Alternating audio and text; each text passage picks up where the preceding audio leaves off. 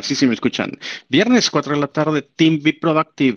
En esta ocasión les vamos a estar platicando noticias de Microsoft 365 en cuanto a seguridad, noticias también de Exchange, yo creo que para variar y no perder la costumbre, pero hace rato que no platicábamos de Roadmap, lo vamos a incluir. Lo principal, eh, vamos a estar haciendo una pequeña gran demostración de cómo hacer la sincronización de Microsoft Azure Active Directory. Si tú tienes un dominio y quieres migrarte, eso es algo súper esencial. Vamos a armarnos, vamos a, vamos a hacer una demo y pues novedades, un poco más de novedades acerca de Microsoft Teams y el soporte de audio en Mac y más noticias. Bienvenidos. Bienvenidos. Este es un espacio tecnológico creado para ti, donde encontrarás Noticias de relevancia en el mundo de Microsoft. Entrevistas a especialistas y líderes en el área de tecnología. Análisis de las herramientas de Office 365. Todo esto y mucho más. Quédate con nosotros. Esto es Team Be Productive Live.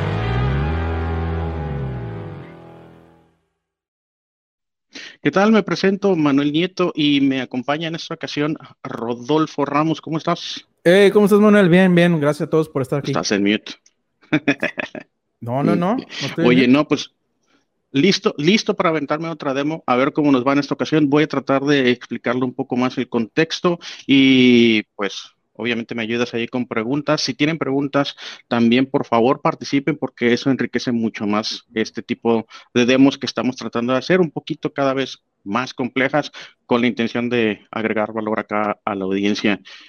¿Tú qué, ¿Tú qué tienes por ahí? Noticias y roadmap, ¿no? Traemos roadmap, sí. Hay tres cosas muy padres que vienen ahora para Azure AD, que de hecho es el tema que vamos a ver hoy. Entonces, yo creo que después de ver esto, la integración entre Active Directory y Azure Active Directory, pues les voy a platicar una de las cosas nuevas que vienen aquí ya en Azure AD. Entonces, nos aventamos empezando el mundo por la demo, ¿qué? Si quieres, empezamos por la demo. Bueno, ahí te va. Entonces, si me ayudan aquí con la pantalla, vamos a platicarles un poquito cuál es el escenario que estamos armando en esta ocasión. Recuerden, yo en este tipo de demostraciones lo que estoy haciendo es tratar de simular un ambiente on-premise, un ambiente en sitio, un ambiente comillas tradicional, pero lo estoy haciendo en Azure. Y poco a poco estamos presentando un poco más conceptos de Azure también para irnos familiarizando, para que investiguen más y ahí se los dejamos este, un poquito de tarea. Entonces, ¿qué es lo que tengo?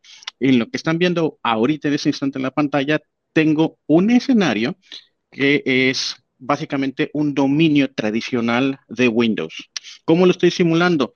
Pues estoy aprovechando aquí para tener muchísimo mayor redundancia y estoy haciendo algo que se llama un availability set. Un availability set de Azure nos ayuda a que, eh, digamos, que tengamos mayor tolerancia a fallas porque podemos definir que si Azure va a hacer alguna actualización de los servidores físicos, que tengamos una tolerancia a fallas con algo que se llama el availability set. Es decir, es un set de múltiples máquinas virtuales que para fines prácticos de nosotros que estamos accediendo remotamente, se representan como una sola máquina. ¿Por qué lo querría hacer así? Pues porque tengo algo crítico, en este caso, un controlador de dominio. Y como también pues tenemos un set de computadoras, tengo que agregar un par de componentes, un balanceador que recibe, que recibe básicamente tráfico y lo distribuye hacia este set y tengo también este, un balanceador que me permite redirigir. Entonces, el balanceador de frontend que se denomina el balanceador de, de backend, una tarjeta virtual, no, bueno, una tarjeta de red virtual, efectivamente, que está en una subnet virtual, que está dentro, esa subnet está dentro de una VNet, y todo esto lo tengo organizado en un resource group. Los resource groups los comentamos la semana pasada. ¿Qué es lo que voy a hacer? Voy a poner un Active Directory Connector y lo voy a conectar a un nuevo dominio en donde voy a tener un usuario y en donde si nos da el tiempo también vamos a habilitar algo que es súper importante para poder tener seguridad con los usuarios, que es MFA, Multifactor Authentication y Conditional Access. Vamos a ver cómo nos va, a ver si nos alcanza el tiempo. ¿Cuáles van a ser los pasos? Pues los pasos vamos a hacer un nuevo dominio, o sea, estamos empezando prácticamente de cero. Nuestro dominio se va a llamar migesanew.com. ¿Mm? ¿Por qué no? Vamos a hacer un nuevo usuario y después vamos a hacer la integración como, pues con básicamente vamos a hacer que nuestro dominio personalizado de Active Directory se integre a través del Active Directory Connector, que es básicamente lo que vamos a estar instalando en una máquina virtual que ya tengo generada. Vamos a eh, regresarnos un poquito y voy a cambiarme ahora la pantalla en donde, o la pantalla en donde está eh, mi ambiente. Vamos a ver. Compartir. Y si me das la mano por ahí para que se vea mi pantallita. Ya estoy compartiendo. Entonces, aquí está mi ambiente. De nuevo, regresense al episodio, hace dos episodios, perdón, hace dos episodios platicamos de qué son los resource groups y todos los componentes de la replicación de lo que sería un ambiente tradicional on-premise lo tengo en este resource group que se llama supremamente auténticamente Migesa Alt. Dentro de Migesa Alt tenemos lo que ya les, les platiqué o lo que les mostré en este diagrama, y tenemos el availability set, el load balancer, la tarjeta de red, una IP pública, en este caso para, lo estoy usando para conectividad, una máquina virtual, los discos, el almacenamiento y la VNet. Este es mi ambiente en donde yo estoy replicando un dominio tradicional. Yo ya estoy acá conectado eh, a esta máquina, esta máquina, este ambiente es un ambiente eh, donde es un controlador dominio, literal. Y tengo mi dominio que se llama mi GESA Alt. El resource group que tienes ahí es el, el, que, o sea, está simulando la, eso que decías que es la simulación de un ambiente on-premise, ¿verdad?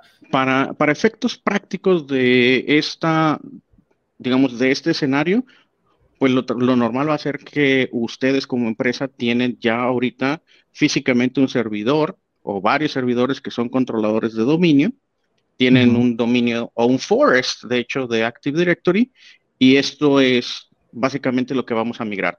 Como yo no tengo servidores físicos, ah, no tengo un dominio, estoy haciendo un ambiente que simula un, dominio tradicional.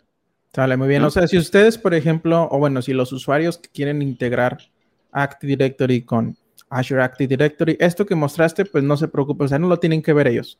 No lo van a tener eso. Ese resource group es nada más ahorita para la demo. Obviamente eso es lo que ellos tendrían en, on-premise, ¿verdad? La infraestructura. Sí, entonces estoy mostrando cómo configuré mi ambiente de laboratorio y ahorita, y eso ya está preparado, ¿no? Estoy arrancando de algo que se supone que una empresa que le interesa integrar a sus usuarios, sincronizar a sus usuarios hacia Azure Active Directory, esto ya lo tiene y lo tiene con servidores físicos, con una red física, con un site o con un eh, server room y eso ya existe, ¿no? Muy bien. Entonces, esto lo que estamos viendo aquí es básicamente el dominio tradicional, lo estamos conectando a la consola de Active Directory Administration Center y uh, aquí tenemos aquí tenemos nuestras unidades, nuestro dominio. En este caso solamente es un forest con un solo dominio.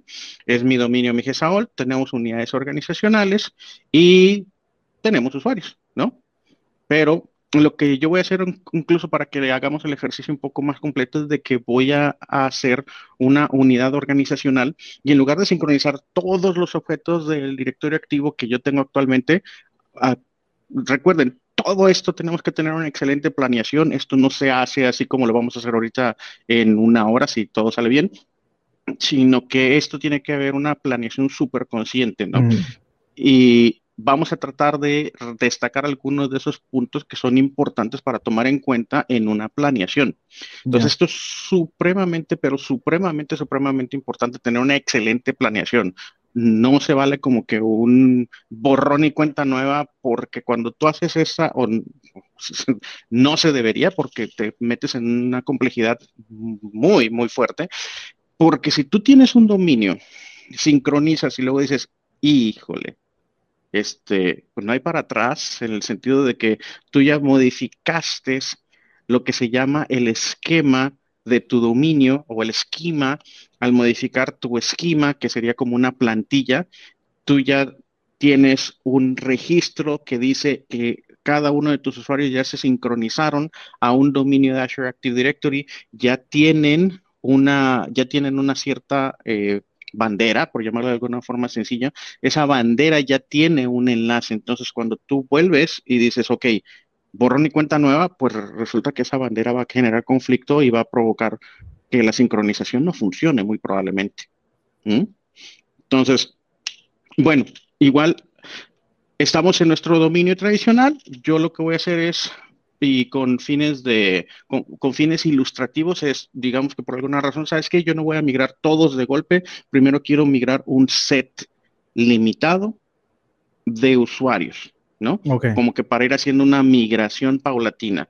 para eso voy a hacer una unidad organizacional. No, vamos a sincronizar todo. Ok, o sea, no es todo el forest, únicamente esa, específicamente a lo mejor es un departamento. A lo mejor esa unidad organizacional es un departamento de usuarios. Este y hay es la que puedes, un departamento lo puedes poner como piloto. Sí. Ah, y, muy bien. Y, mira, más o menos, mm, en realidad, en, ambientes de producción, el escenario típico es quiero hacer una migración paulatina. ¿no? Quiero ser piloto. Entonces, más que decir el departamento A, el departamento B, dicen, no, sabes que yo quiero hacer una migración por fases. Entonces hacen una unidad organizacional o varias carpetas o varias unidades organizacionales en donde dicen, ok, fase 1, fase 2, fase 3. En este caso vamos a poner una que se llama directamente AD-Sync, una unidad organizacional que se llame AD-Sync. Y para llevarlos por el ejercicio de que vean cómo se podrían cambiar ciertas reglas en el Active Directory Connector para que la migración se pueda hacer de manera paulatina o que vean que tenemos alternativas pues para tener una planeación y ir a hacer una migración, pues de cierta forma eh, pausada por fases, ¿no? Dependiendo de la necesidad. Entonces, vamos a hacer nuestra nueva unidad organizacional, AD5. No tengo usuarios, vamos a ponerle un usuario. Entonces, vamos a hacer un nuevo usuario. Nuevo usuario, vamos a ponerle que el usuario se llama Mijesa y su apellido es user 1. Vamos a ponerle eh, su identificador, su identificador tipo UPN, que es el identificador universal, y va a ser mi GESA. Mi GESA user 1. ¿Ok? Contraseña súper secreta.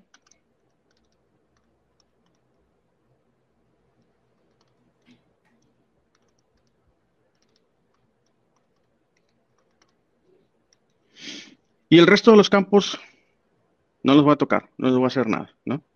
Entonces ya tenemos un nuevo usuario, nada más para que no me pida un cambio, para que no me pida cambio de contraseña, cuando me firme, cosas así. Vamos a dejarle que su contraseña nunca expira. Entonces ya tenemos una unidad organizacional, la vamos a ocupar para filtrar, vamos a, este, a sincronizar y en este caso vamos a sincronizar esta unidad organizacional. Con eso vamos a poder ir siguiendo el, ejercicio. ¿Qué es lo que seguiría?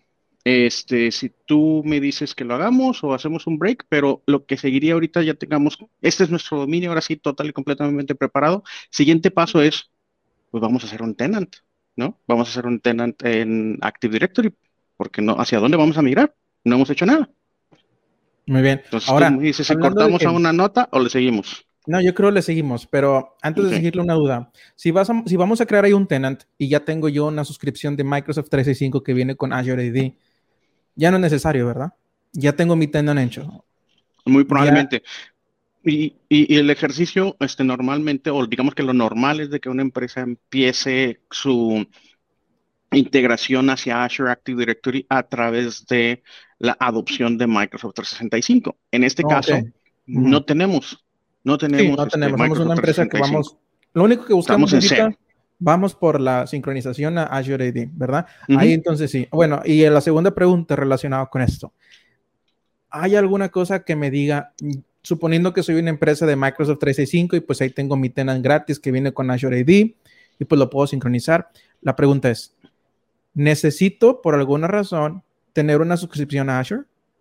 Sí, este, Para esto estás haciendo si estás haciendo algo que necesite. Te la pongo bien fácil, a, lo mejor al revés. Azure Active Directory es gratis. Ajá, sí, es gratis. Hasta como 500 mil objetos, no me acuerdo cuántos, pero se puede. Es, gratis. Ahora, pero ¿Necesitas una suscripción? No. No, no, hay nada más que tenga yo que pagar.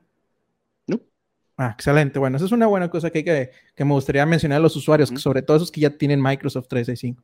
Ya no vas a pagar. Ahora, ¿quieres eh, tener ciertas características sobre los usuarios, la autenticación MFA, etcétera, etcétera?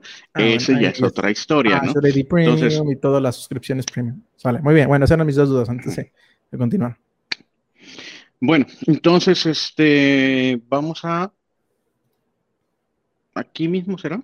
Sí, mira, aquí mismo, en esta, en, el Active Directory, en, en, el domain controller, vamos a meternos acá, ya aprovechando que ya lo tenía por acá.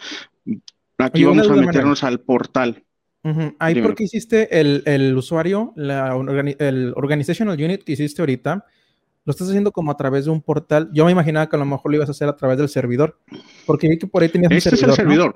De hecho, a, a, partir del de la versión 2016 y reforzado más en el 2019, las consolas de administración parecen el navegador y de hecho el motor funciona con el ah, navegador. Ok, ok, eso no lo sabía. Ya, porque se me hizo muy distinto a lo que ves generalmente un servidor de Windows Server, ¿no? O sea, toda la información que aparecía ahí abajo, se me hacía como que muy distinto. La tradicional es el, el Management Console.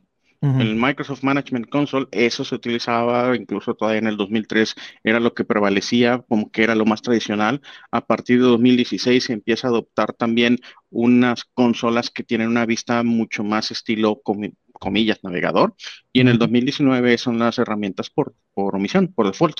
De hecho, tú cuando abres este, tu servidor, te abre este que es el Server Manager, y dice, oye, pues aquí están tus, tus servidores de todo tu dominio, acá está tu servidor local, aquí tienes un dashboard con una vista generalizada y dentro de esto, si te fijas, acá tienes una herramienta, una, un menú que dice herramientas y las herramientas, aquí están todas las herramientas. Entonces tú abres tu Active Directory Administrative Center, ¿qué es lo que te abre?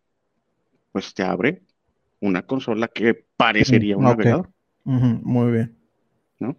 Obviamente, a lo mejor para los clientes, usuarios que ya tengan esto en premises, van a ser un poquito diferente dependiendo del servidor que ellos tengan. Pero eso no Dependiendo la versión de su, de su Active Directory, dependiendo de la versión de su Windows. Así es.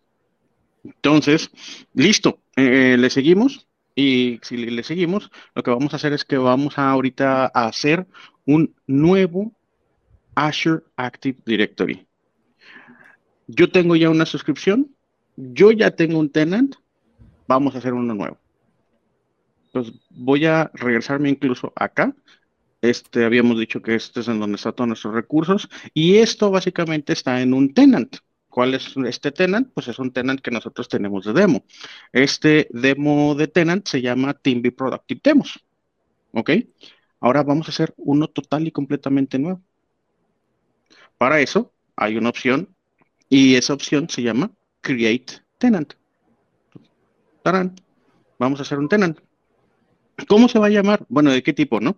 Vamos a hacer un tipo Active Directory, Azure Active Directory.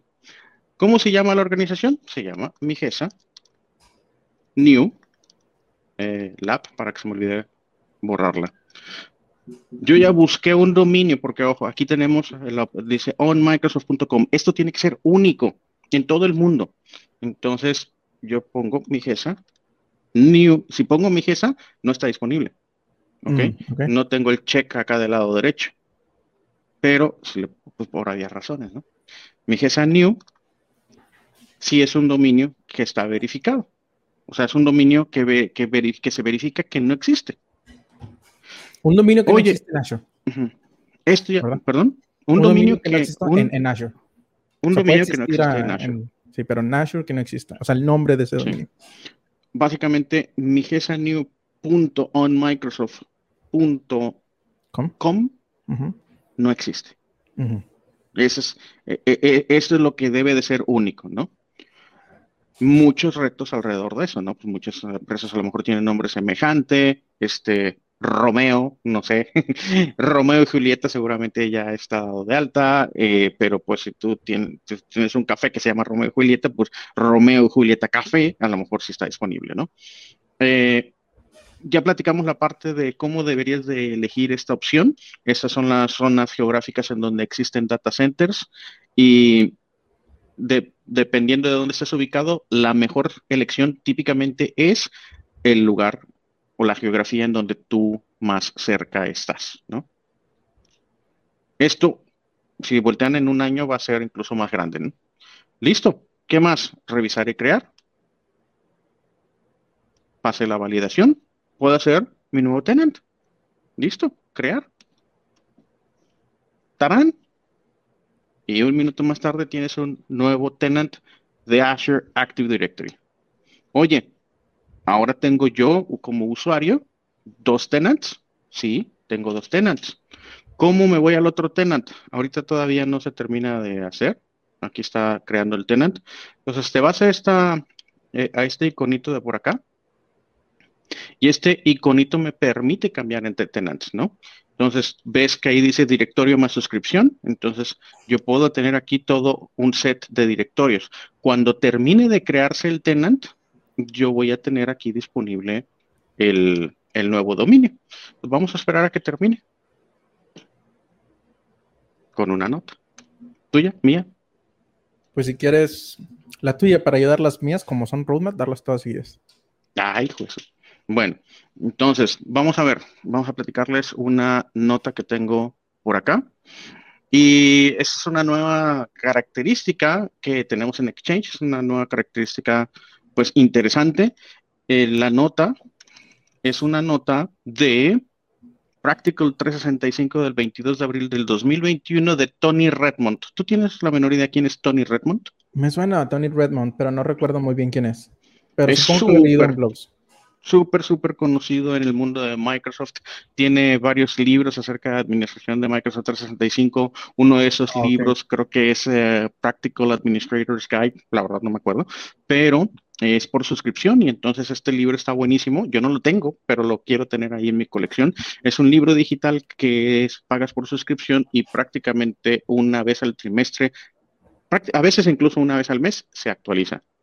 Y eso está buenísimo porque tiene, es una guía práctica para el administrador, es todo un set de, de buenas prácticas y Tony Redmond es leyenda prácticamente desde los early 2000s, este, al menos para mí, ¿no? Él ah, aquí en esta, en esta nota de Practical 365, básicamente está hablando de una nueva característica que se libera en Exchange para que tú puedas enviar correo electrónico, no solamente como, como por ejemplo manuel.nieto, sino que si tú tienes alias asignados a tu correo electrónico adicional a tu dirección principal de SMTP, pues que también puedas enviar correo de salida como ese alias. Entonces, pues para los que no sepan, digamos que tú tienes, eh, tú tienes una dirección de correo, ¿no? La principal. Pero también puedes tener alias. Pero resulta que si tú tienes alias, no puedes enviar como si fueses ese alias. Por ejemplo, este Manuel Nieto empresa.com esa es mi dirección de correo principal. Pero si a lo mejor yo también soy el webmaster, clásicas, ¿no? Pues yo podría tener un alias que sea webmaster.empresa.com, ¿no? Yo, si tenía esa configuración que sí se podía, yo no tenía la posibilidad de enviar correo como webmaster.empresa.com, sino que cuando yo enviaba, yo podía recibir como, como webmaster.empresa.com, pero si yo enviaba correo, no salía como webmasterempresa.com. Entonces, lo que se anuncia básicamente es que ya se puede. Además, dice, una de las direcciones denominada dirección SMTP principal está estampada en los mensajes salientes, sí o sí, no importa cómo, por dónde lo haya recibido o cómo lo haya recibido, sea por un alias o sea por una, una dirección de correo electrónico de un grupo. Cuando tú enviabas un correo, se estampaba básicamente con tu SMTP principal y pues llegaba al recipiente como manuelarrogaempresa.com, ¿no? Este, esta, esta nota está supremamente buena, se les recomiendo. Siempre les dejamos las notas en la descripción de los videos, de estos videos en YouTube. Y aquí está básicamente todo el procedimiento completo de cómo lo puedes hacer eh, para tu empresa. Tienes que hacer una serie de comandos PowerShell, típicamente las nuevas, eh, las nuevas características que se van liberando para Microsoft 365, para todos los servicios de Microsoft, primeramente los puedes ejecutar a través de comandos de PowerShell y una vez pasa el tiempo, mes, dos meses, ya también lo puedes hacer a través de la plataforma o del, digamos que de la consola o de la interfaz web, ¿no? ¿Qué dice por acá rápidamente? Este, tu, Esta semana Microsoft implementó una actualización para permitir a los clientes enviar mensajes con cualquier dirección proxy SMTP asignada al buzón de un usuario, lo que habíamos platicado. Este es un, ese es el, el roadmap 59437 de Microsoft 365, que en el roadmaps este, dice que saldrá, a la venta. Se liberará en junio del 2021. El lanzamiento anticipado de una nueva característica útil siempre es apreciada. Básicamente ya, o sea, no se liberó en junio, ya está, ahorita, en este instante, ya lo puedes hacer. Este, ¿qué? Incluso hay que, habilitar algo más. Solo se lanza en el lado de Exchange Online. Sí, este, hay que hacer un, par de cosas, pero aquí está, ¿eh? Ok, no sé por qué me suena todo el procedimiento. a través de eh, eh, Sí, es lo que te iba a decir. Algo que tenga que hacer con PowerShell.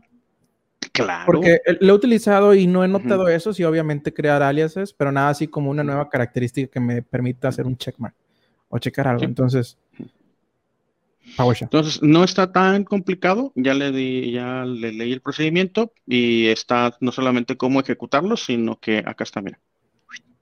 Ok, ¿y se habilita por tenant o se habilita por usuario? Ah, bueno, dice configuración de por organización. Tenant. Ok, por tenant. Y bueno, si es por tenant, se puede también eh, Correcto. filtrar. Muy bien, está, vamos a ver cómo bueno eso, ¿eh? Yo no sabía, pero yo, yo le encuentro mucho eso, eh, utilidad. Sobre todo eso donde mandan marketing y tienen cuentas así. A veces tienen que utilizar un sistema de buzón compartido, que es el que pues, sí se pueden utilizar para eso. O pues no, o sea, simplemente tienen los aliases para recibir correos.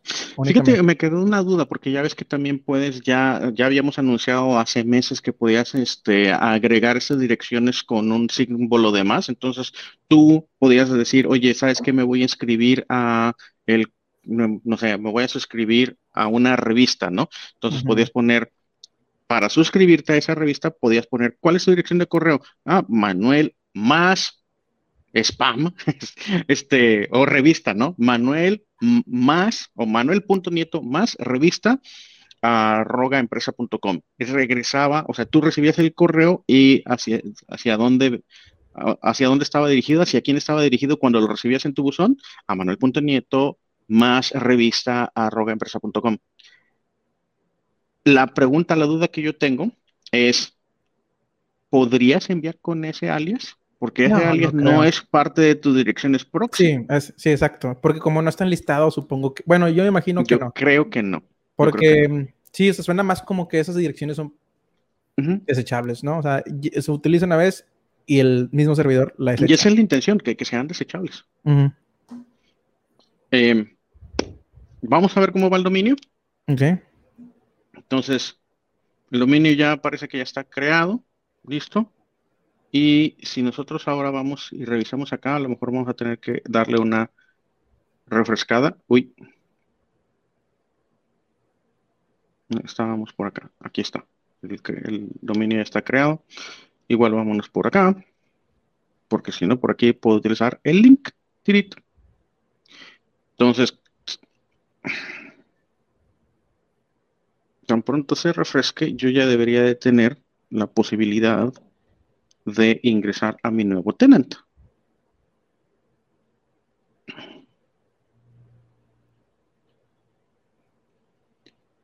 Mi GESA New Lab. Este es mi nuevo tenant. Entonces lo selecciono. ¿Qué vamos a hacer ahorita? Vamos a crear un usuario. De hecho, vamos a poner un usuario, vamos a ponerle el rol de Global Administrator y después regresamos al controlador de dominio de nuestro dominio original, Migesa Alt. Ok, aquí entonces vas a crear primero un usuario de administrador. Sí, entonces vamos a tener nuestro dominio original, Migesa Alt, que ya le pusimos una unidad organizacional. Dentro de esa unidad organizacional pusimos un usuario. Ahora estamos hicimos un, uh, Azure Active Directory tenant completamente nuevo en Azure, total y completamente nuevo. Y como está nuevo, pues no tiene prácticamente a ningún usuario. Vamos a crear un usuario, ¿no? ¿Cómo le vamos a llamar a este usuario? Vamos a llamarle Mijesa admin. Vamos a poner Mijesa admin. Voy a copiar este usuario. Básicamente, este, esto me va, lo voy a necesitar ahorita.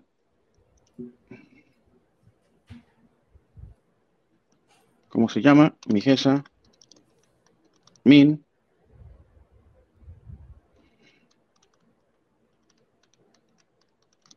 apellido admin.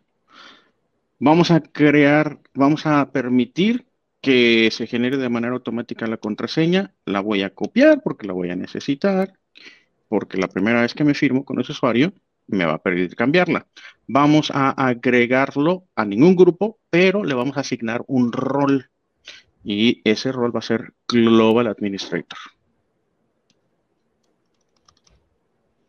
Este usuario lo voy a utilizar para poder hacer la sincronización entre los dominios. ¿Qué permisos necesitas tener en el dominio original? Mijesa Alt, los mínimos permisos para la configuración del Active Directory Connector, Domain Admin. ¿Cuál es el permiso mínimo que necesitas para poder de Azure Active Directory para poder sincronizar? Global Admin. Global permisos mínimos para la configuración de Active Directory. Tienes que ser un Global Admin para poder sincronizar. No ya, creo que no ya para checar la salud, el health de cómo está la sincronización. Ahí ya no es necesario, pero sí para iniciar la primera sincronización, ¿verdad? Sincronizar usuarios. Eh, uso lo voy a poner que la ubicación de uso es Estados Unidos. Uno de los propósitos de hacer esto es para que al rato podamos solicitar una licencia trial y asignarle la licencia trial de Azure Premium P2. Esto si nos da tiempo de hacer la parte de MFA, eh, de Conditional Access y MFA, ¿no? Entonces, esa es la razón por la cual estoy poniendo aquí que el uso es Estados Unidos, porque yo estoy seguro, 100%, que poniendo el Estados Unidos voy a poder hacer eso. No así, este, pues a lo mejor esto no aplica para todas las regiones, ¿no? Vamos a crear el usuario.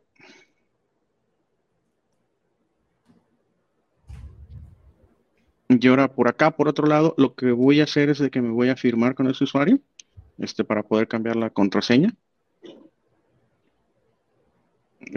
No les voy a poder compartir la pantalla porque si no tengo, no puedo tener tanta sesión. O sea, ustedes tienen otra sesión de private. Entonces, estoy accediendo al portal. Me voy a firmar por primera vez que nuestro usuario. Ojo, aquí también, este, lo resalto acá. Este es mi nuevo usuario, mi GESA admin. Si se fijan aquí, mi dominio, ¿cuál es? ¿Sí? Mi GESA new on microsoft.com, ¿no? Listo. Entonces, aquí con este, con este dominio es con el que yo me tengo que firmar. Ah, me estoy firmando en donde no están viendo, me estoy firmando con el portal, al portal de Azure. ¿Cuál es la intención? Firmarme por primera vez. Yo creía que cuando tú iniciabas este tenant, bueno, a lo mejor nunca lo había intentado, pero cuando tú, por ejemplo, ahorita iniciaste un nuevo tenant, iba a ser automáticamente un usuario Global Admin, pero me di cuenta que no. Ojo, ahorita, ahorita, te lo, ahorita te lo muestro, ahorita te lo platico y te lo muestro. Porque, por ejemplo, cuando tú inicias una cuenta de Microsoft 365, pues sí, ahí automáticamente esa primera cuenta que inició se hace el Global Admin, que es la misma que está creando el tenant, pero en este caso veo que no. Ahorita te lo muestro.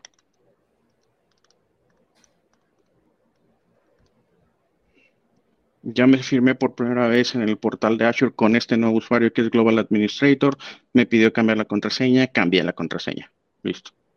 Entonces ya con eso ya tengo un usuario válido, ese usuario este, ya, ya lo puedo utilizar para el conector, ¿no? Entonces, este es el, usuario original. De hecho, si te fijas, este es un usuario que yo he estado utilizando para, para demostraciones y este, en este caso, sí, el primer usuario, pero ojo, este es teambeproductive.demos.marzo21 outlook. Ah, este fue el primer usuario. Ese es el usuario con el que se generó. El tenant. El tenant. ¿Y por qué lo que estoy haciendo, estoy haciendo Está muy raro eso. Porque es externo, porque pertenece a otro dominio. ¿Cuál dominio? Outlook. Ah, ok, porque es personal. Porque estoy utilizando una, una, o sea, un usuario de Outlook, un, usuario gratuito para hacer esto. Para iniciarte ya. Y es, y es válido, ¿no? Entonces, ¿Y qué rol tiene esa? Bueno, pues vamos a ver. Roles asignados. En este tenant sí es un Global Administrator. El primero sí es, ah, pero en este caso yo estoy haciendo, o sea, en este caso lo que yo estoy haciendo es un Global Administrator con un usuario que sí pertenece al dominio.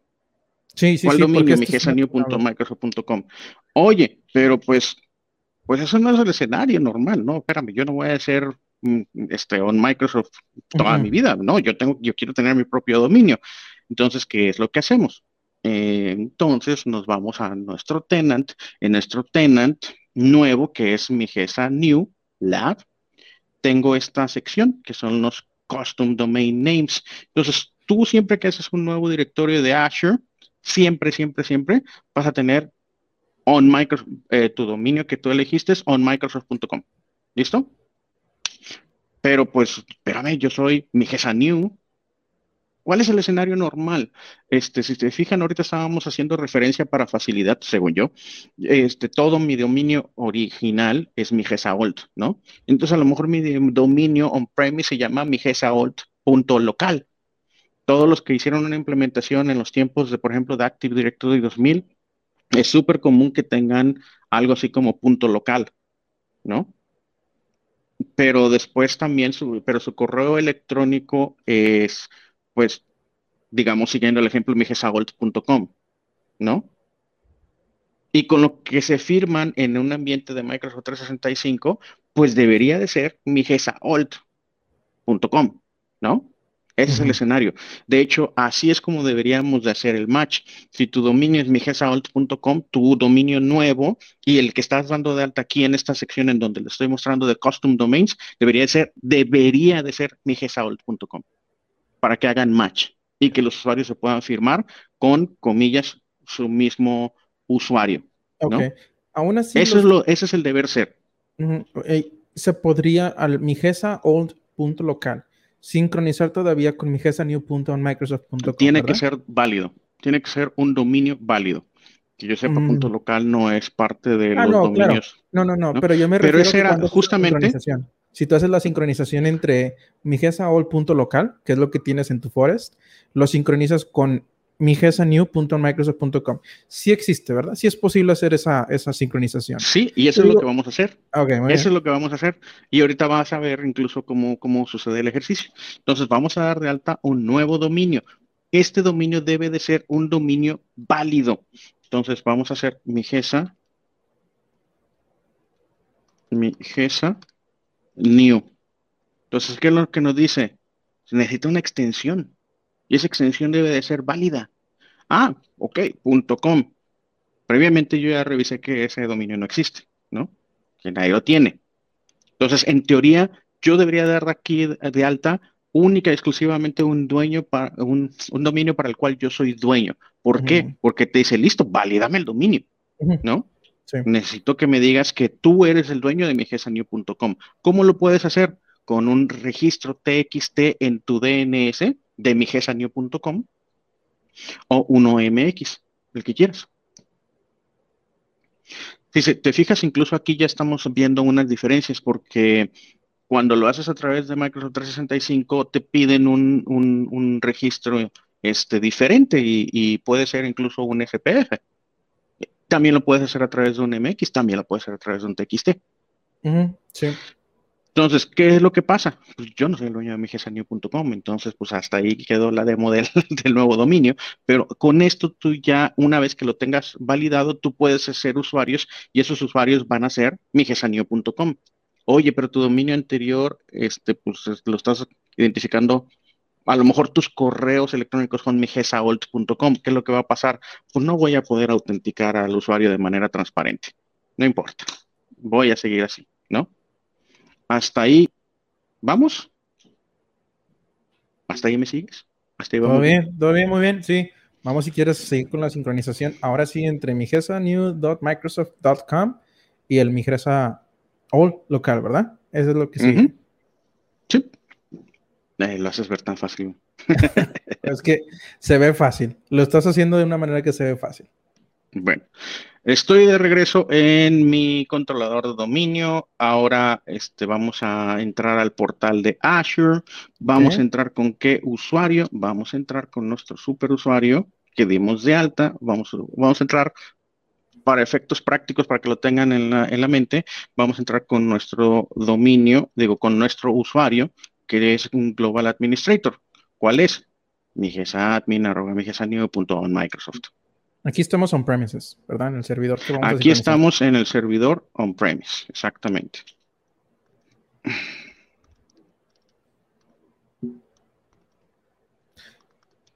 Contraseña súper secreta. Acuérdate que esa no le pusiste de mm, el copy, ¿no? Copy paste, porque es random, o si la cambiaste. No, la cambié. Por hecho, ah, este, acuérdate que me salí, me salí justamente para entrar por primera vez y poder hacer ese cambio de, de contraseña, ¿no? Ok, muy bien. Entonces ya estoy firmado, estoy entrando al portal de Azure. ¿Y por qué lo estoy haciendo en el controlador de dominio? Bueno, pues porque lo que sigue es instalar el Active Directory Connector, en donde, pues yo lo voy a hacer en este controlador de dominio, ¿no? ¿Qué es lo que necesitas? Necesitas una máquina que tenga una, un acceso al, este, a salida a Internet, si no me equivoco, puerto 443, probablemente esté equivocado, necesitaría haberlo revisado antes, y puede ser un miembro de dominio y deberías de tenerlo el servidor súper protegido, ¿no?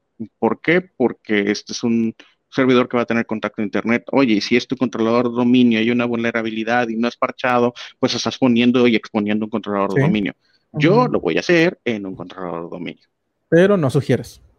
Pero no lo sugiero. Ok, entonces, ¿es necesario instalarlo en el domain controller? ¿Es necesario? No. Es necesario tener un Global Administrator. Ok. Puede ser en cualquier servidor. Cualquier Active Directory que tenga. Cualquier servidor miembro del dominio. Oh, sí, obviamente, pero que no sea, no es necesario que sea el domain controller. Que yo creo que es pues una preocupación, ¿no? Porque si a la gente no le gusta instalar nada en un controlador de dominio. No debería de gustarles. No es bueno. Bueno, este, entonces vamos a entrar acá, ya estamos en la consola, es la primera vez que entramos con este usuario. Este usuario vamos a ponerlo Active Directory, Azure Active Directory. Aquí es básicamente confirmar que tiene acceso a la administración del dominio, que puede ver los usuarios, etcétera, etcétera, ¿no?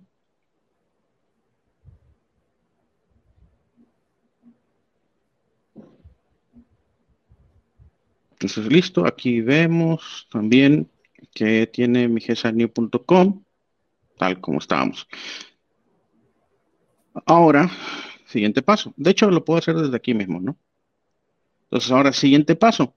Hay que instalar, hay que hacer la, instalación del agente que es típicamente llamado el Azure Active Directory Connector y con el Azure Active Directory Connector vamos a lograr hacer la sincronización. Entonces, pues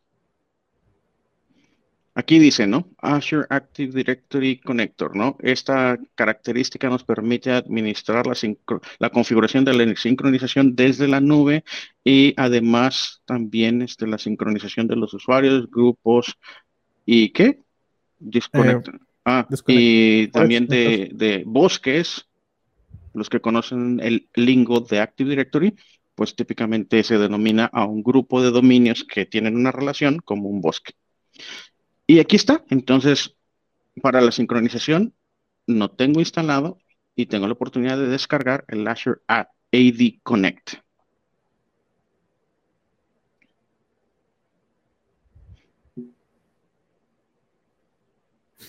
Vamos a descargarlo.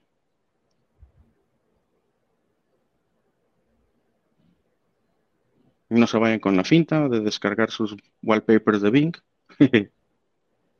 Abrimos el archivo y corremos el instalador del Active Directory Connector.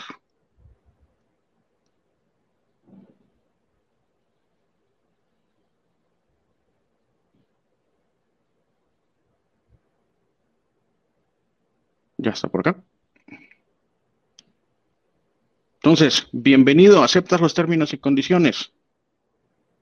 Sí, estoy de acuerdo.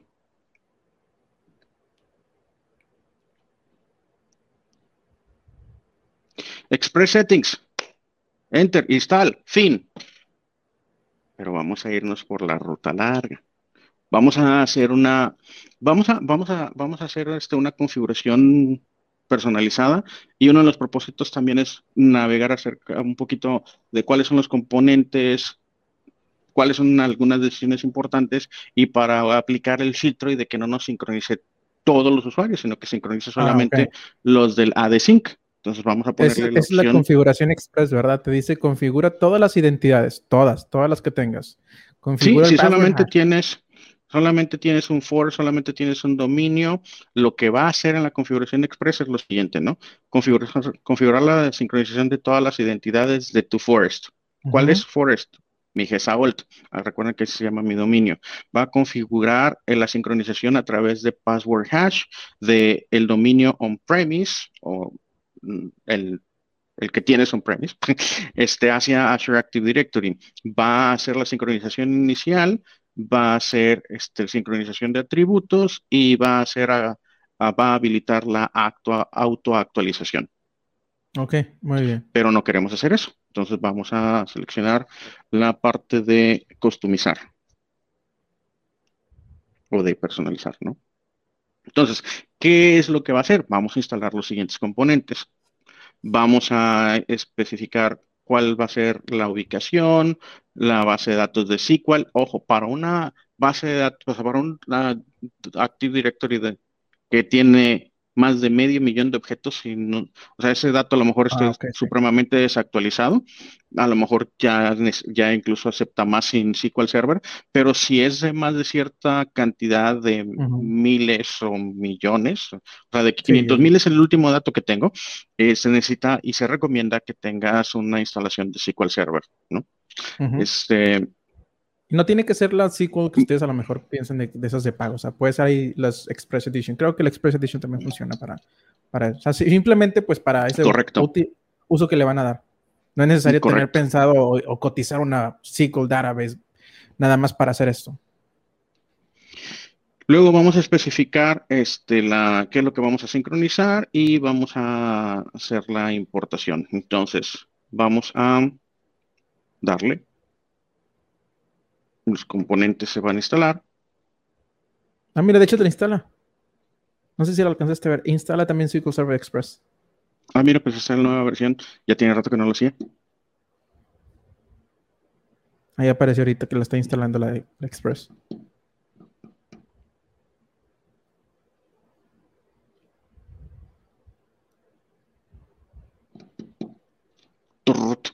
¿Una notita o qué? Si quieres, sí, vamos a darle con una nota pues bueno, vamos a darle un par de minutitos para que termine. ¿Y qué más notas tengo por acá? Yo tengo otra nota. Ah, esa está buena. Se agrega mayor capacidad al Microsoft Defender 365 y es que ahora esta es una nota del 19 de abril por Amir Lande en el Tech Community Blog básicamente les estamos, se les está agregando, se está anunciando de que se agregan nuevas características al Microsoft 365 Security Center, Center, y es que el Microsoft 365 Security Center, si recuerdas, es básicamente eh, un, una gran herramienta que nos permite tener señales centralizadas para tener la capacidad de Extended Detection and Response, que es lo que significa XDR. ¿Qué es lo que hace? Concentra señales de diferentes agentes, de diferentes sistemas y hace, digamos que, hila una historia que permite, con base en inteligencia artificial y machine learning, identificar riesgos potenciales. Y no solamente eso, sino que también a través de toda la inversión que está haciendo Microsoft en seguridad, en los diferentes centros de seguridad este, que tienen ellos, y a través de todas las señales que recibe de todos los tenants de todo el mundo, hace que este, pues bueno, Microsoft 365 Security Center te permita súper proactivamente detectar amenazas o posibles amenazas de manera súper temprana. Entonces, ¿qué es lo que está integrando? Se está integrando la analítica y la información del correo electrónico y de la parte de SharePoint al al, componente de Microsoft 365 Defender, lo cual nos permite desde la consola de Microsoft 365 Security Center tener una mejor señalización. Esto estaría bueno demostrarlo, o al menos mostrarlo, este, porque es más difícil demostrarlo en vivo porque si no tienes un tenant que tenga señales, este, pues no, no, lo puedes hacer, pero puedo a lo mejor tomar un video de un tenant en donde sí tengamos muchísimas señales y que naveguemos para que puedan ver cómo se va, puede identificar una amenaza dentro de un tenant. Entonces, la característica ya está disponible de manera general y eh, con ello, básicamente, podemos tener una experiencia este, unificada con el Microsoft 365 Security Center, que es la consola que se muestra justo por acá. Hay un webinar eh, también y este webinar les recomiendo que entren, este, lo pueden, lo pueden, se pueden inscribir para verlo en vivo, todavía están a tiempo, si, me parece que es el día martes de la siguiente semana, y si no, pues lo pueden ver en, en playback, lo pueden ver grabado. ¿Y qué más? No, pues nada más. Esta es la nota de, de que ya tenemos un mayor número de señales en el XDR de Microsoft, que es el Microsoft 365 Security Center. Ya necesito agua, necesito más agua. Listo. Entonces, vamos a hacer ahora la configuración. Ya instalamos los componentes, después de instalar los componentes dice, oye, ¿cómo quieres que, cómo quieres que sea el método de que se firmen tus usuarios hacia Azure Active Directory? Password hash, Pass-Through Authentication, ADFS, federación o no lo quieres configurar. ¿Qué significa password hash? el hash, que básicamente es eh, tu contraseña después de que la pasen por un algoritmo, es lo único que se sincroniza hacia Azure Active Directory. Entonces, en Azure Active Directory no está la contraseña de tus usuarios. Lo que está es el hash. Y tienes acá otra posibilidad muy importante, la cual este, no nos vamos a detener a configurar ahora, pero que recomiendo que sí o sí configuren, que es la opción para habilitar Single Sign-On. Entonces, ya sea que sea Pass-Through Authentication o Password Hash, se puede habilitar el Single Sign-On tanto para dispositivos como para usuarios. Aquí no lo vamos a hacer. De hash, algo que a lo mejor no se explica ahí muy, no está explícito, pero una de las ventajas de sincronizarte como password hash a Azure AD es de que pues Microsoft tiene su, pues ya ves que tiene el Microsoft Security Graph y tiene muchísima inteligencia de seguridad para saber si una contraseña ha sido robada. Una de las ventajas con esto de sincronizar el password hash es de que Microsoft, utilizando su inteligencia a ver qué hay allá afuera en el mundo, como ya está sincronizado, te va a avisar si uno de esos usuarios a lo mejor porque tú ya estás sincronizado el hash con Azure, ellos pueden venir y decirte, ¿sabes qué encontramos? Que esos usuarios que tú pensabas que tenías en Azure en tu directorio activo on-premises, que estaban seguros, pues resulta que no. Resulta que esos password hash ya están por ahí afuera. Es una de las ventajas que tiene sincronizarte también con Azure ID. Sí, y, otra nota, por ejemplo, hay otra opción que está aquí, el Pass-Through Authentication. Este, por ejemplo, el Pass-Through Authentication significa que no se guarda absolutamente en este, nada de la información de contraseña en el Azure Active Directory y que cada que, por ejemplo, Manuel, que, que era un usuario eh, que estaba en el dominio original, en este caso Alt, se autentica a través de Azure Active Directory. El Azure Active Directory le pregunta al dominio, el dominio le contesta sí, sí es la contraseña y entonces te dejan entrar. ¿Qué es lo que pasa si por alguna razón pierdes la conectividad o se pierde la conectividad de tu controlador de dominio y hacia el Internet y por tanto hacia Azure Active Directory? Pues no puedes entrar. Entonces, una de las también ventajas del password hash es que así tu controlador de dominio original, mm, de tu dominio original, no esté disponible por alguna razón, como quiera te puedes autenticar a los servicios. Bueno, ¿qué sigue? Sigue este, conectar a, Azure Active Directory. Vamos a ver si todavía está por acá el usuario. Sí.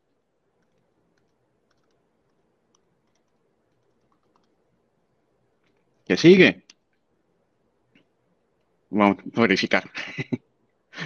Luego me dice, me va a decir o me va a solicitar, oye, ¿con, qué dominio te quieres, con qué dominio quieres sincronizar? Y aquí ya me aparece mi GESA Alt. Entonces, mi GESA Alt, Aquí todavía no, le, no lo selecciono, entonces dices, aquí si, tienes un, forest, pues vas a tener varias opciones. En mi caso solamente tenemos uno, dominio es migesaolt, migesaolt.com, lo agregamos, me va a pedir las credenciales, migesa old, que ese es el dominio, con mi usuario migesa, un domain admin,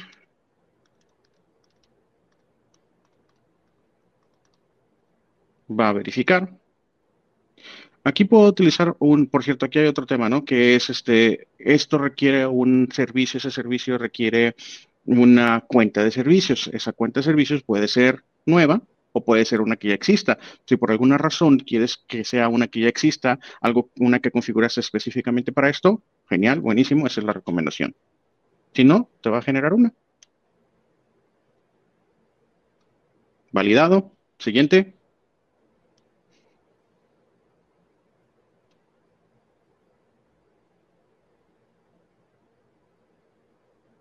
Le pusiste al directorio migesaol.com al local. Así lo creaste como el dominio. No, está bien. Digo, simplemente que a lo mejor no es muy común, al menos que ya sea el dominio, o sea, que ya lo tengan ellos por dado, pero siempre cuando empiezan es punto local, así como decías, ¿verdad? O sea, es el... Y más si, y más si empezaste, por ejemplo, ahí incluso 2000, 2003, en, en, esos, en, esos, en esos tiempos o en esos entonces, la recomendación era que tuvieses un dominio de directorio activo que no fuese ruteable en Internet. Esto también con la intención de evitar de que, por ejemplo, alguien ocupe un DNS que por alguna razón no hayas dado de alta en ese entonces. No era muy común dar de alta dominios y que tú no seas el dueño y que alguien diera de alta migesaolds.com y que de pronto se volviera un caos, ¿no? Entonces, también por eso. Entonces, listo. Ahora sí, este, vamos a firmarnos. Que nos dice justamente qué es lo que nos está advirtiendo. para firmarte a Azure con las mismas credenciales que en el directorio de on-premise, tiene que hacer match o tiene que coincidir el Azure Active Directory domain y si no, en este caso migesaol.com como migesanew.com, no son iguales. Entonces, ¿por qué si no? Este, no hace match el UPN, no los sufijos de UPN, y entonces si alguien se firma como migesaol.com, o ya si está acostumbrado a firmarse, adivina qué, esas credenciales no existen en Azure Active Directory. ¿Ok? entonces tiene que ser un dominio verificado.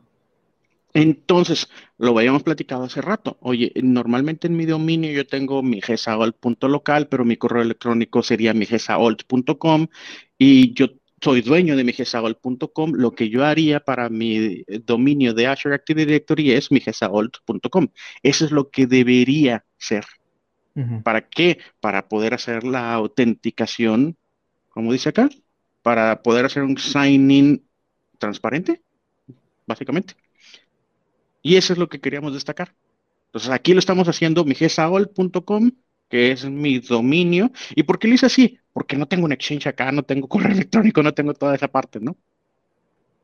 Entonces, que ese, se ilustra. Entonces, oye, normalmente, y esto es lo normal, y así lo debes de planear, la manera de sincronizar debería de ser con tu user principal name. ¿Lo puedes hacer con otro parámetro? Sí. No recomendado, ¿no? Entonces, Oye, ¿estás seguro? Sí. ¿Quieres hacer eso? ¿Sabes las consecuencias? Sí. Bueno. Entonces, ¿ahora qué es lo que quieres sincronizar? Pues yo no quiero sincronizar todo, sino que lo que yo quiero es, voy a elegir cuál es lo que voy a sincronizar. ¿Qué es lo que voy a sincronizar? Voy a sincronizar una unidad organizacional. ¿Cuál unidad organizacional? AD-Sync. ¿Listo? Entonces, ¿cómo vamos a identificar los usuarios? Oye, pues están representados solamente una única vez en el directorio. Sí. Esto, la verdad es de que también una, una, de las prácticas que nosotros hacemos antes de empezar todo este procedimiento y como por los primeros pasos de planeación es que hacemos un análisis súper exhaustivo de todos los objetos que tú tienes en un Active Directory porque si hay situaciones en las que se repiten los objetos bajo el user principal name, que puede suceder, y es más común de lo que ustedes imaginan, esto se volvería un caos.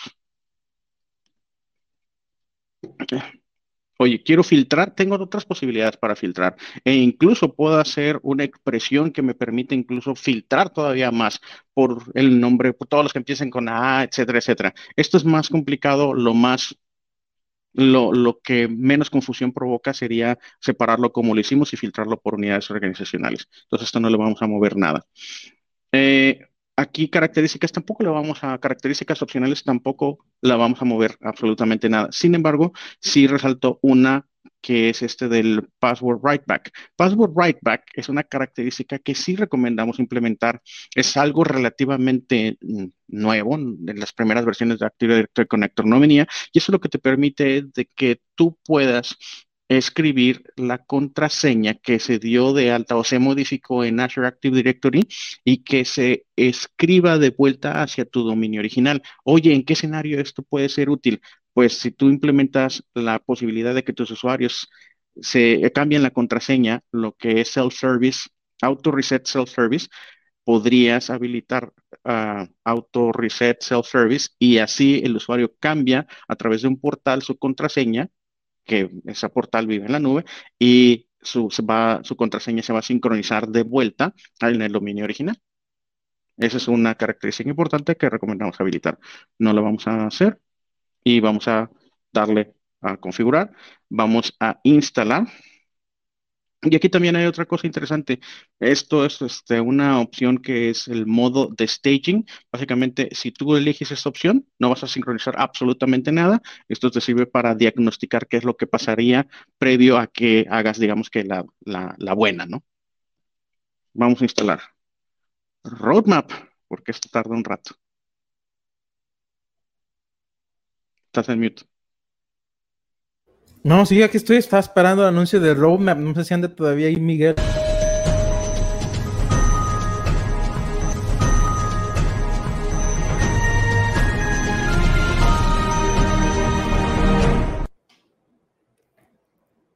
Nice. Gracias, Miguel. Bien, entonces Vamos a, hay tres cosas. Hablando ahorita que estamos con esto de Azure AD, hay tres cosas nuevas que vienen, dos están muy conectadas. De hecho, voy a mostrarlo, voy a compartir mi pantalla. Em, la primera, me voy a meter aquí a mi Azure AD, tengo también una cuenta demo, ahí lo voy a compartir también un minuto.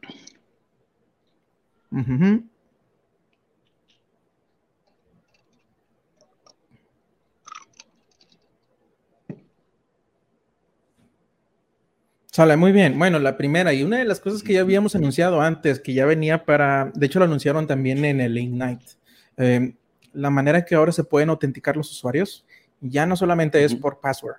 Teníamos lo de MFA, tenemos el password. Entonces, ya también nos está otorgando Microsoft, o más bien Azure AD, la, la, capacidad de que un usuario se pueda autenticar utilizando otros dispositivos. Es decir, pueden tener usuarios a los cuales jamás se les haya otorgado un password. Entonces, ¿cómo es posible hacer esto? Actualmente, si ustedes se van, ya lo van a encontrar. Me voy a ir a Azure Active Directory y cuando yo me voy aquí a Active Directory, me voy a ir a seguridad. Ajá, mm. Modos de autenticación. ¿Ok?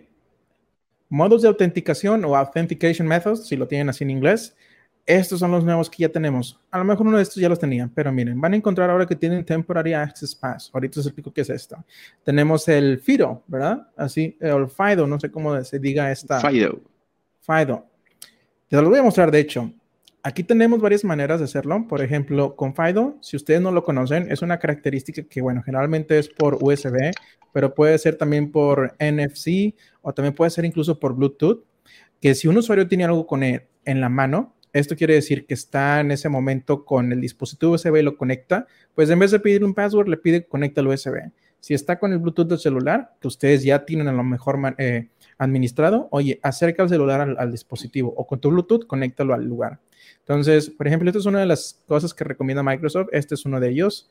Eh, bueno, este es el Yubico. Bueno, no les estoy sugiriendo que utilicen estos, pero si ustedes se fijan, aquí tienen Mario una lista de los que ya están que se pueden utilizar. Esta es la misma lista que Microsoft les otorga.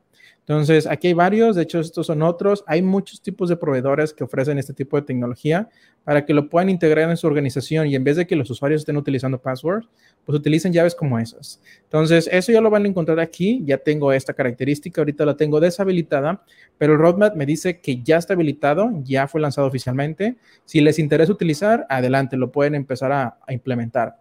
Bien, la segunda que les quería mostrar eh, esto se trata de las locaciones. Voy a meter primero a Conditional Access. Otra de las nuevas cosas que viene para Microsoft, si ustedes ya utilizan lo que es Conditional Based Access, que es eh, acceso condicional en base a ciertas políticas o condiciones del usuario, hay una. Esta es en base a la locación. Imaginemos que a lo mejor el usuario no está en la no está en México, estamos aquí en el territorio. Entonces, en México, si está eh, autenticándose todo está bien, pero si de repente veo que está fuera de México, me preocupa. Entonces, a lo mejor no me gustaría que esta persona entre. Vamos a hacerlo un poquito más, más, más, eh, más específico. Si está en la locación que es una, un rango de IPs que está en mi oficina, llámese obviamente los rangos de IP de mi de la red de mi oficina, pues no le voy a pedir que a lo mejor ponga eh, el MFA, no lo voy a hacer entonces, ahí hay algo que se llama, eh, con, eh, no sé cómo, cómo se llama en español. Trusted IPs.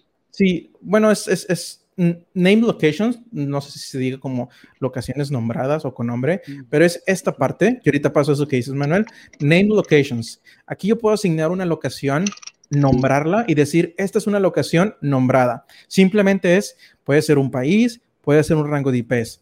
Ahorita solamente eso, y ahorita les voy a decir cómo lo pueden implementar y para qué uso le, pueden dar esto. Si yo pongo, por ejemplo, aquí una locación de un país, puedo nombrarlo y decir, ¿sabes qué? Este nombre de locación lo voy a poner MX y pues obviamente voy a buscar aquí México, a ver si me sale y listo. Es todo lo que tengo que hacer. Entonces, ya le di un nombre a una locación. A todo el país de México, pues le puse que la locación es MEX. Ahora, también existe lo de locación por rangos. Aquí también le puedo configurar una, una locación y le puedo poner oficinas locales, ¿no? Y aquí yo puedo asignar, eh, pues, el rango de IPs que quiero utilizar. Si sé que son los rangos de IP tal a tal, los voy a poner aquí y yo sé que esa locación se va a llamar oficina, oficinas locales. Bien, esto es lo importante. Si se fijan, cuando me voy a locación, por ejemplo, en países, me dice que solamente IPv4 son las direcciones que se pueden mapear a los países o regiones. ¿Ok? Entonces, únicamente a través de una conexión de red e internet que esté identificada como parte de México, en este caso que yo lo estoy diciendo aquí, pues va a ser de México. La característica que ahora viene es en base a GPS, ¿ok? Entonces, esto les va a abrir muchas oportunidades, o más bien posibilidades a lo que pueden hacer con ello. Con base a GPS, el usuario, no porque estés conectado a través de una conexión que dice que está en Monterrey, no, yo te voy a pedir que ese dispositivo tenga activado el GPS. Y el GPS a mí me va a mentir a lo mejor menos y me va a decir si en verdad estás en ese momento físicamente en la locación que yo tengo aquí nombrada como México. Bueno, a lo mejor como la locación que yo tengo nombrada como oficinas locales en base no al IPv4, que es lo que utiliza las name locations, sino en base a físicamente que el dispositivo que se esté conectando, habilítame el GPS para dejarte pasar y únicamente si estás en cierta locación, porque me dice el GPS, puedes entrar. Todavía no se ve, pero esa es una de las cosas nuevas que vienen. Se supone que en mayo ya está implementado, pero bien, ese es uno de los controles que vamos a tener. Y esto les decía, y ya se conecta a la tercera roadmap, a la tercera característica que viene, que es en Conditional Access, que ustedes, pues básicamente es eso, lo van a poder utilizar. Eh, aquí cuando yo me voy a crear una nueva política de eh, acceso condicional, pues yo le puedo poner al, vamos a decir que Office 365 acceso. Y uno de ellos le voy a mm, poner... Buenísimo. Eh, todos los usuarios, mm. vamos a ponerle aquí... Me estás ayudando para que cubramos todo. Aquí les iba a mostrar también eh, Cloud, Apps. O sea, pues aquí le puse Office 365 acceso. Pues obviamente a lo mejor selecciono ciertas aplicaciones. Podría ser solamente esta aplicación de Office 365. Eh, condiciones. Esto es lo que vamos a poder utilizar aquí. Si se fijan, una de ellas es locaciones. Son locaciones nombradas, name locations, que es ahí donde lo puedo utilizar y lo puedo pues explotar al máximo. Yo le puedo poner aquí configurar y aquí me va a dejar configurarlo Caray, ¿por qué no está dejando? Ok, lo configuro y aquí yo le puedo seleccionar cualquier locación, solamente las que yo tengo como Trust Locations o ciertas que yo haya seleccionado. Si se acuerdan, tenía aquí esta MX. La puedo poner, pero esta MX ya no nada más por el roadmap que en mayo ya no va a ser simplemente porque es el IPv4 de una dirección de México, una red de México. No, me va a decir que el GPS es de México. Entonces, si en verdad estás ahí, listo, lo vamos a poner. Aquí, ahorita estoy haciendo el ejemplo de MX, pero pudo haber utilizado el rango de IP o más bien la locación de las oficinas. En vez de ponerle el IPv4 en la red de mis oficinas, pues le puedo poner que esté ahí en esas oficinas en cierto rango. No sé cómo se va a ver, no sé si a lo mejor vamos a poder utilizar un radio de de obviamente pues son coordenadas que tal a tal, que triangule y si estás dentro de ahí, lo puedes utilizar. Entonces, muchos, equipos de muchos equipos de cómputo ya tienen la posibilidad de GPS o triangulación a través de Wi-Fi o incluso, por ejemplo, te puedes, ah, este, si tú estás firmándote y tu celular y tienes habilitado MFA, y tienes el Authenticator, el Authenticator también te va a pedir permiso y también va a mandar como parte de los parámetros tu ubicación. Ok, ok. Sí, porque lo menciona así, o sea, es únicamente con GPS, pero sí, ya es posible que los dispositivos como computadoras tengan esa característica de que con GPS la puedas triangular. Súper bien. Este, entonces, son esas tres, tres cosas que les quería mencionar en cuanto a roadmap sobre este tema. Una, recuerden. Que más que GPS es este Ahorita utilizábamos solamente rango IP, ahora es ubicación geográfica. Y otra parte del, tema sería, ok, ¿cómo sacas la ubicación geográfica? Hay muchas maneras, triangulación de Wi-Fi o GPS, o sea, dispositivo con GPS. Sí, que actualmente ahorita para las, las políticas o las name locations únicamente utiliza IPv4. Eso es lo único que puede utilizar. Entonces ya físicamente estamos utilizando geolocación, que es con GPS. Entonces viene ese, recuerden, para name locations en mayo incluyendo también en mayo viene la de que van a poder crear políticas de acceso condicional en base a esa, a esa nueva tipo de locación y pues lo que es de passwordless, eh, autenticación sin password, ¿verdad? Eso lo van a poder tener. Bien, pues no sé si cómo, cómo ya, ¿Ya, estamos. Sí, este, sí, sí, sí, me regresas a mi pantalla, Mike. Entonces ya terminó el asistente aquí de la instalación, ya está completa y eso significa que ya podemos ver nuestros usuarios sincronizados. Si se acuerdan por acá, a ver si lo tengo en alguna pestaña. No, no lo tengo en ninguna. Nope. Bueno.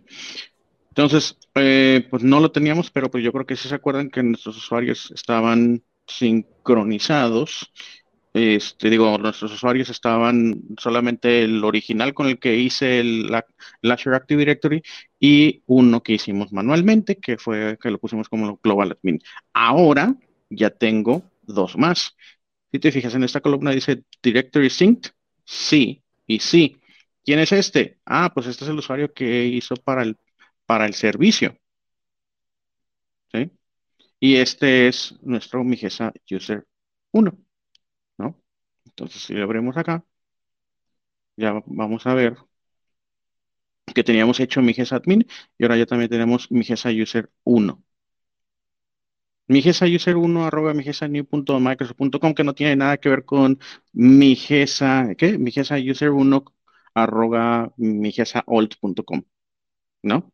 Entonces, por un lado, necesitaríamos haber autenticado el dominio o validado más bien el dominio en la parte de Custom Domains y este, debimos de haber hecho que eso hiciera, coincidiera con el que tenemos en, nuestro ambiente on-premise y así lo hubiésemos hecho o logrado de manera transparente. ¿Ya sincronizamos usuarios? Ahora, ¿qué pasa si entro por acá? Si entro por acá, pues vamos a ver que tenemos las características que dimos de alta en el dominio y lo que vamos a hacer es Ahora, pues vamos a ver si que sincronice, ¿no? Porque lo que debería pasar es, mantener esta sincronización constante. Aquí estoy en la consola de mi dominio. Tenemos al Migesa User 1 y le ponemos una información. Ventas en el departamento. Ok. ¿Y esto debe sincronizar? Oye, es inmediato. No, no es inmediato. Es cada X tiempo, cada X minutos, dependiendo también incluso de la configuración. Entonces, si nosotros nos regresamos así como que de inmediato. Aquí lo sincroniza porque le pusiste, bueno, no, a lo mejor me brinqué ese paso, ah. no lo vi. se sincronizaron todos los atributos, ¿verdad? Todos los se sincronizan todos los atributos. Entonces lo que hice fue ponerle un nuevo atributo. Ah, y el nuevo atributo era departamento y en el departamento aquí está en blanco y después de que sincronice es el departamento, le pusimos el departamento ventas. Entonces después de que sincronice, aquí le daríamos refresh y aquí aparecería ventas. Oye, ¿lo puedo forzar? Sí. Entonces por acá ya me preparé el... Al delta, sí. El delta para que hagamos una sincronización delta y entonces forzamos a que el directorio haga esos cambios. Me lo tomo con éxito, igual tenemos que esperar un minutito y después de ese minutito ya se va a reflejar el cambio acá. Y con eso ya tenemos confirmado de que estamos logrando una sincronización exitosa de nuestro dominio on-premise hacia Azure Active Directory y ya podemos implementar todas las cosas que mostraste. Que de hecho, por cierto, lo que tú mostraste requiere de algo. Requiere de ah, una licencia Azure Premium P2, ¿no? Entonces, refresh, a ver si ya aparece. Todavía no aparece el cambio. Y ya apareció el cambio. Entonces, ahora en Job Info, te vas a departamento y en departamento tenemos ventas. Eso lo hizo la sincronización de directorios. Entonces está funcionando, está funcionando con éxito. Excelente, súper bien. Este, ya estamos sobre la hora, entonces lo de MFA estuvo buenísimo. Vamos a tratarles de demostrar, eh, y es que esta parte es súper, súper, súper crítica, súper importante. Entonces, ¿por qué no rápidamente mostramos así como que no queriendo, nos vamos de volada, este, una característica que todos todos los dominios nuevos que tú estás generando hoy en día y desde hace unos meses en Azure Active Directory tiene configurado algo que se llama los security defaults. Entonces, si no tienes ningún tipo de licenciamiento, los security defaults son una serie de configuraciones que, entre otras cosas, te habilitan MFA, entre otras cosas, te, deshabilitan lo que se denomina eh, protocolos legacy, como por ejemplo IMAP o POP3. Si tú lo quitas por acá, es porque tú vas a hacer algo al respecto. Esas son las recomendaciones y si es como viene ahora la configuración de default para cualquier dominio nuevo. Entonces, oye, ¿lo quieres habilitar? Sí, porque voy a utilizar conditional access, ¿no? Y así te deja quitarlo. Si no, por defecto te va a solicitar MFA. Lo estoy quitando. ¿Qué es lo que hay que hacer entonces? Pues hay que poner conditional access. Para tener conditional access, yo tengo que tener la licencia, porque ahorita si me voy a seguridad, no lo puedo hacer. No puedo poner una nueva política. Entonces, ¿por qué no les mostramos? Y propiedades,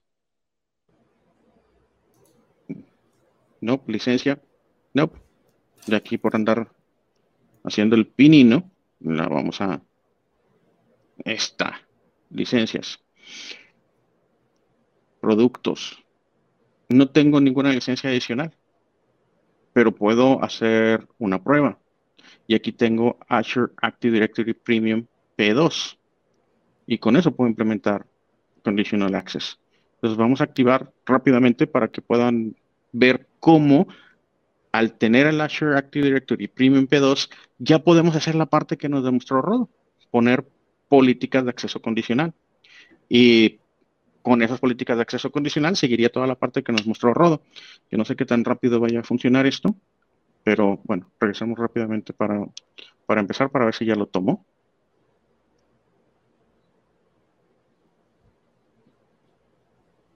Porque si no lo toma, pues no va a salir.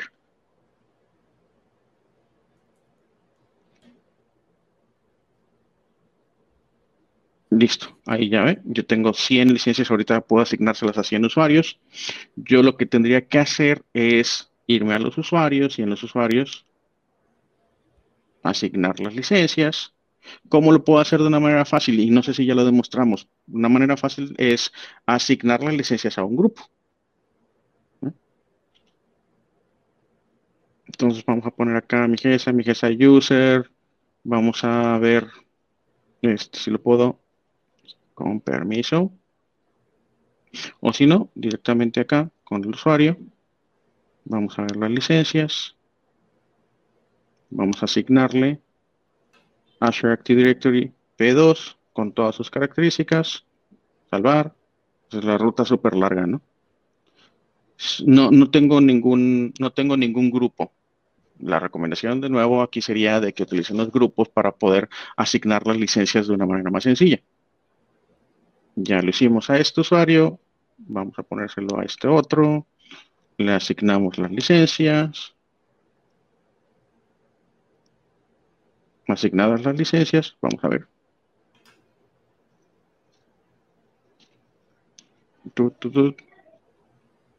Estamos, regresamos a... Uh, falló, pero la otra funciona. Listo. Entonces, una vez que estamos por acá, yo me voy a poder ir a seguridad. En seguridad voy a poderme ir a Conditional Access y en Conditional Access voy a poder asignar una nueva política y el resto ya lo vieron con Rodo. ¡Tarán! Y eso fue, eso fue básicamente la sincronización. Alcanzamos a ver todo, Rodo, y no me tomó dos horas. Estoy orgulloso de mí. Muchas gracias, Rodo.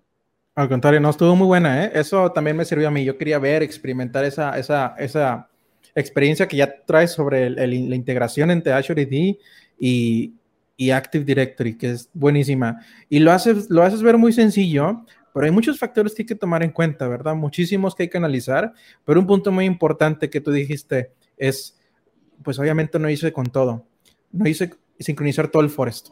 Tú vas a sincronizar y se empieza a sincronizar esa, esa unidad creas una organizational unit que le pusiste a Azure AD, que es como tu piloto, ¿no? De tus usuarios. Así es, este, perdimos producción. aquí me tengo que poner a, aquí al tiro. Pero pues de nuevo, o sea, esto requiere muchísima planeación, no es algo que se pueda y ni que se deba hacer a la ligera para que funcione bien, para que puedas implementar, sacarle máximo provecho y de y, además este, tener un ambiente en donde todas estas implementaciones se ejecutan de la manera más transparente para tus usuarios.